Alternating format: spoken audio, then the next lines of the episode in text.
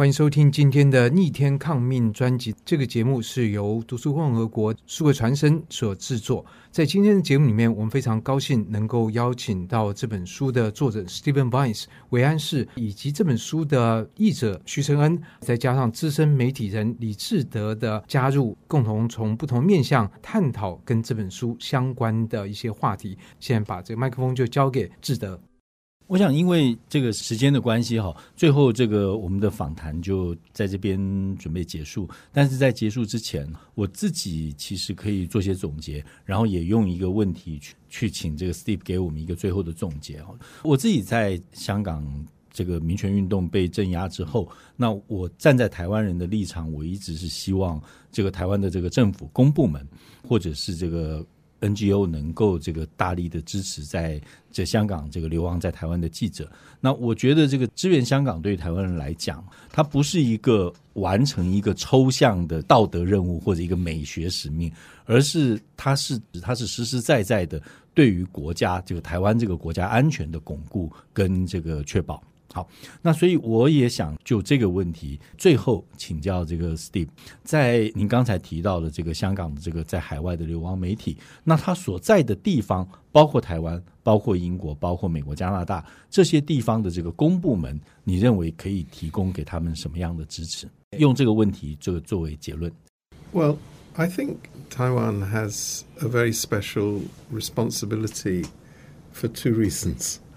Number one is it is the only democratic Chinese speaking place in the world. Secondly, the language of communication in Taiwan obviously is Chinese. I mean, I know mm. there's Taiwanese, um, but in written terms, is, is mm-hmm. Chinese.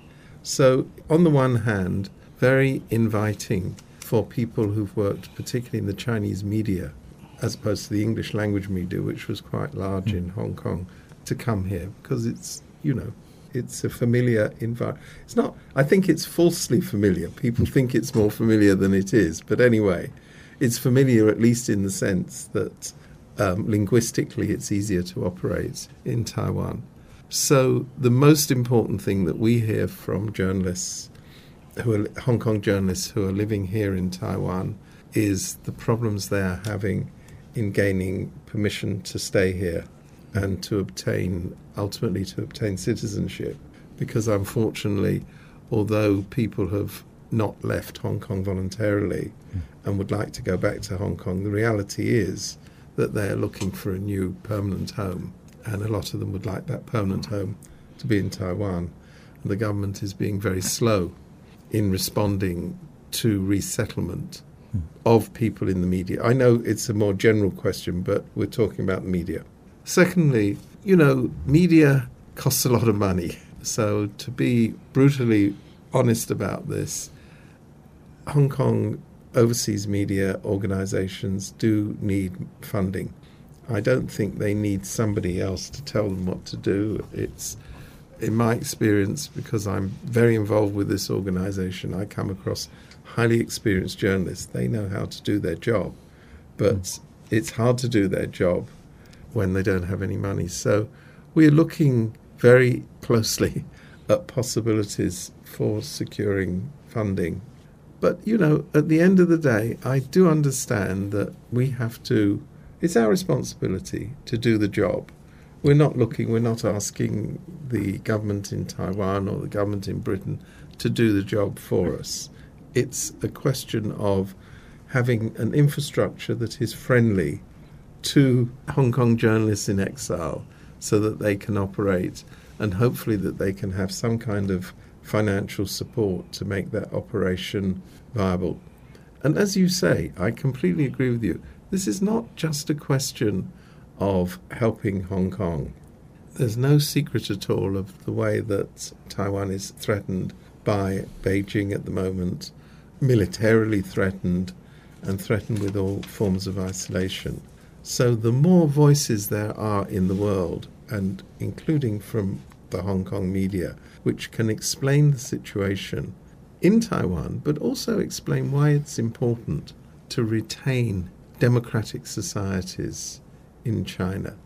The great thing about Hong Kong is Hong Kong never had democracy, but it had a high degree of liberty. and to remind people around the world what are the consequences of cutting away that degree of liberty. Taiwan is a new democracy, has had liberty for, a, in terms of history, a very small period of time. Mm. And people should be reminded of the brutality of the Communist Party, which has signed treaties guaranteeing freedom, which has made promises to the people of Hong Kong and incidentally to the people of Taiwan about one country, two systems, which is clear they never intended to carry out. So to have a media explains the consequences of this is explaining the consequences of the world's largest dictatorship. So I think that's very important. 我完全同意这个 Steve 最后的这个结论哈，就是支持香港对台湾人来讲，我们有一个特殊的责任，台湾人有非常特殊的责任，必须要支持香港，不只是为了这个香港人，也为了台湾，或者我们说大一点，为了整华人的这个文明进程跟确保，那今天非常非常谢谢这个 Steve 来到现场，Thank you Steve，Thank you so much，也谢谢陈恩帮我们的忙。其实以陈恩的这个实力跟学历，其实你完全可以再开一集节目的。今天让你当我们的翻译，其实委屈你了份。那也谢谢大家的收听，谢谢。以上单元由数位传声制作。